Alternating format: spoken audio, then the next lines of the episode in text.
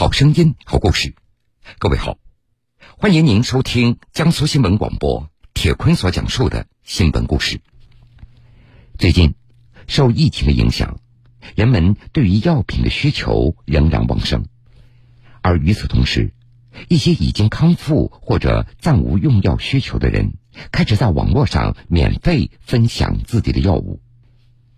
这些只送不卖的药品，承载着陌生人的善良。在平台上流动起来，帮助那些急需用药的人群。你好，哎，哎，我在那个微信小程序里看到您是需要泰诺。十二月二十一号晚上，在上海生活的北京人渔夫打开了新冠药物公益互助平台，通过小程序位置的推送，他看到自己家不远处一位发烧到三十九点二度的用户正在求助退烧药。好嘞，我看您留地址，您这儿离我这儿还挺近的，我给您送过去吧。我大概十来分钟到。哦，行行，我直接会，我直接会人。哎呦，不不不用不用不用，您您您您那个发烧就别出来了，我给您送送过来。好的好的。嗯，好，那这样，哎，好，那这样，拜拜。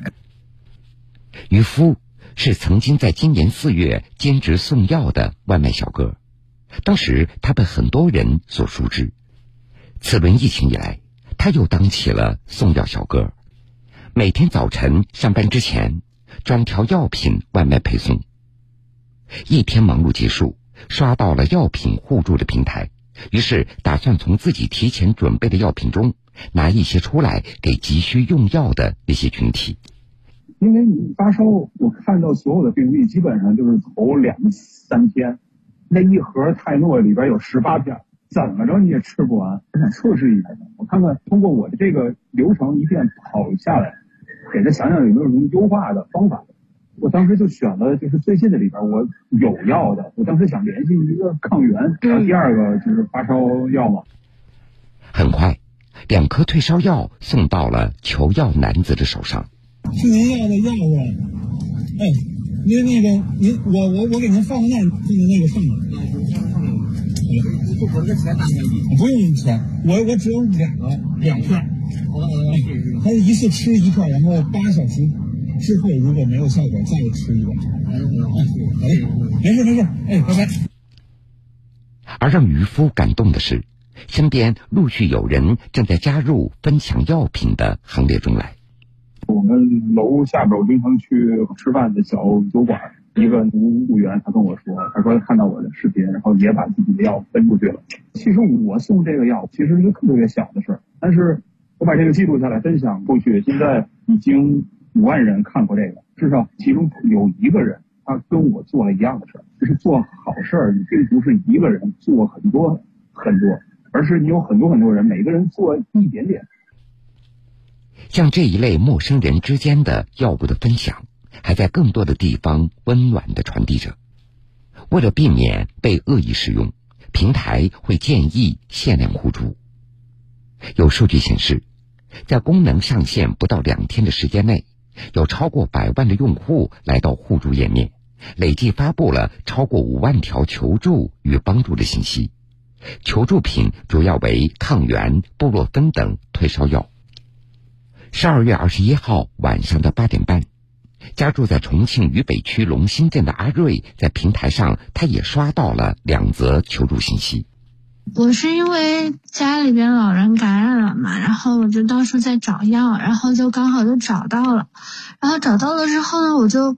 嗯，很意外的发现那个分量比我想象中的大，然后我就把我家里边的老人啊，然后还有就是家人啊，给他们寄完了之后，我发现我还剩了大概三四十克。一开始我送药的渠道就是通过小红书，就是我就送了两单出去，但是因为快递停了之后，就不能够解决距离的问题。然后我就看到朋友在分享这个平台，我就把信息给填了一下。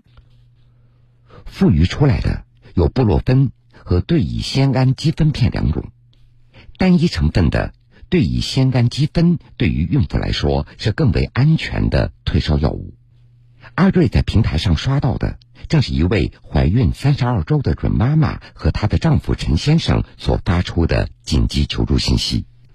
陈先生说：“孕妇本来她能吃的药就少，我们自己去买也没有买到，都快烧到三十九度了。我们当时也是没有办法了嘛，也是在各个朋友圈啊，或者是那个微信群里啊，到处去找朋友啊，找一些人求药嘛。然后有朋友就给我们推荐了，就是这个平台，我们就当时也是先在网上挂着嘛，万一有的话就就更好嘛。这吧。看到求助信息的阿瑞，他立即和对方取得联系。然后我手里的药可能对他来说是相对来说比较安全的，反正我们也是一个小区，也很近。然后她老公就来了，反而是我特别感动，就是因为她老公在一楼等我的时候，他可能也担心，比如说传染给我呀什么的，然后就把自己捂得特别严实。然后他手里边就拿着一瓶酒精，小区前台不是有一个那个小的桌子，他就在那个桌子上放了一大盒，类似于就是那种，嗯，花茶吧。我说不要不要，我说那个太贵重了，就是反正这个药嘛就也很便宜，然后我觉得你们能用上就最好了。让陈先生感动的是，除了四颗妻子吃的对乙酰氨基酚片之外。阿瑞还给他也准备了两颗布洛芬，还有一支新的温度计。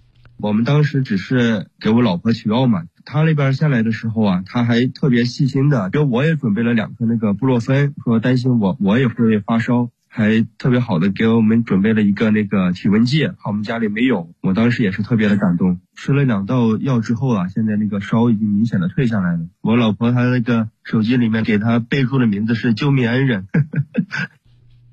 陌生的人，擦肩而过的人，在这个冬日中，通过急需药品的分享，让资源更有效的流动起来，也为彼此搭建起更温暖的防线。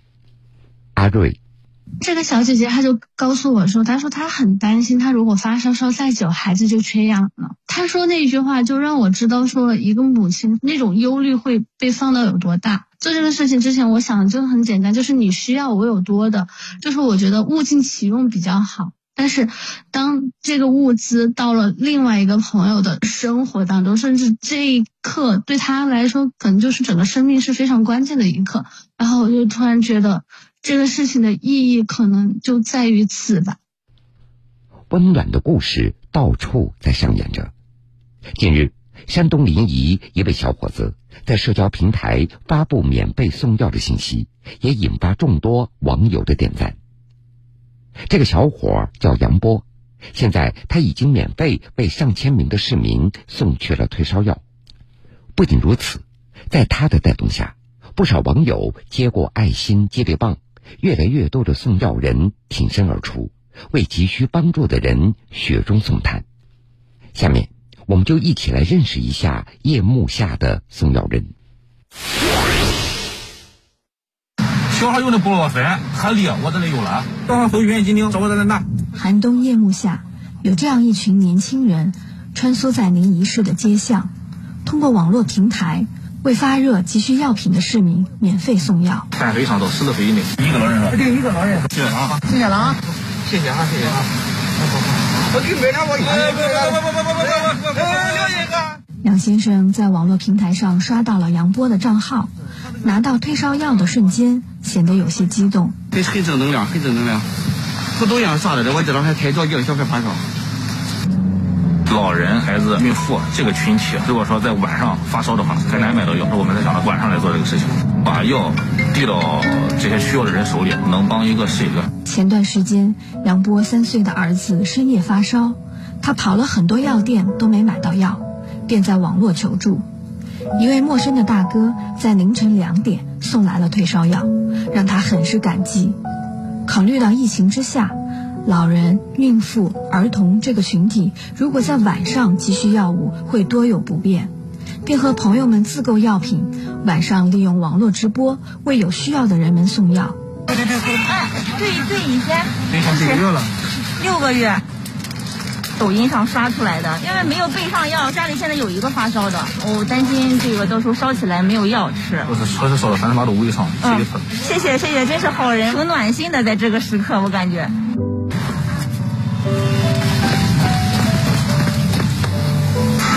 咱们的那个粉丝网上买的布洛芬，现在用不到了，让我们来帮他取了快递，直接给我们了。梁波和朋友们的爱心行动，很快感动了更多的网友。好的，好的，谢谢，感谢感谢。有很多直播间的观众也是说，确实家里用不到的，他都提供给我了，也都是免费的，通过我再给发放到需要的人手里。有人送来多余的药品，有人开车来帮忙送药，越来越多的人加入其中。送几天了的？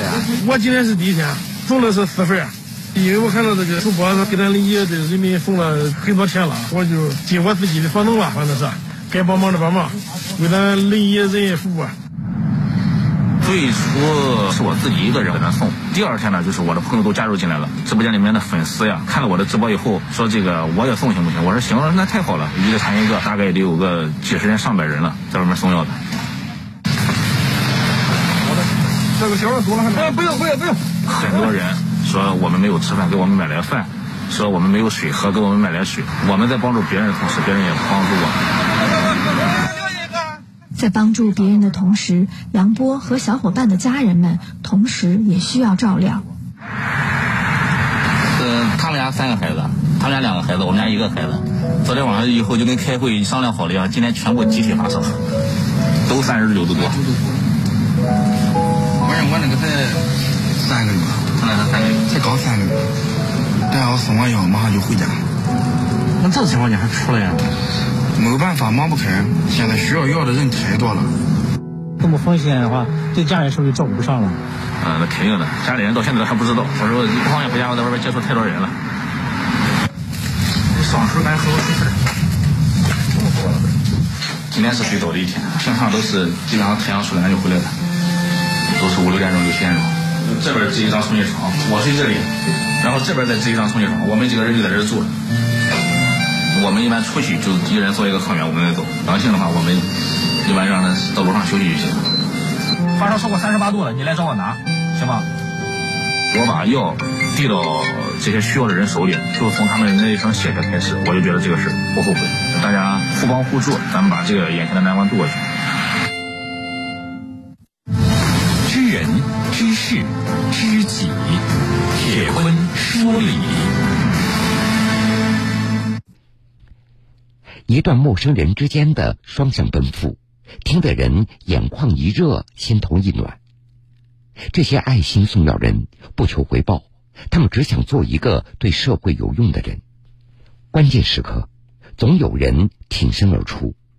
他们送达的每一份善意，也同时在点燃无数的爱心，让城市更加温暖，让人与人之间的心离得更近。好了，各位，这个时间段的新闻故事，我们先为各位讲述到这儿。半点之后，新闻故事精彩继续，欢迎您到时来收听。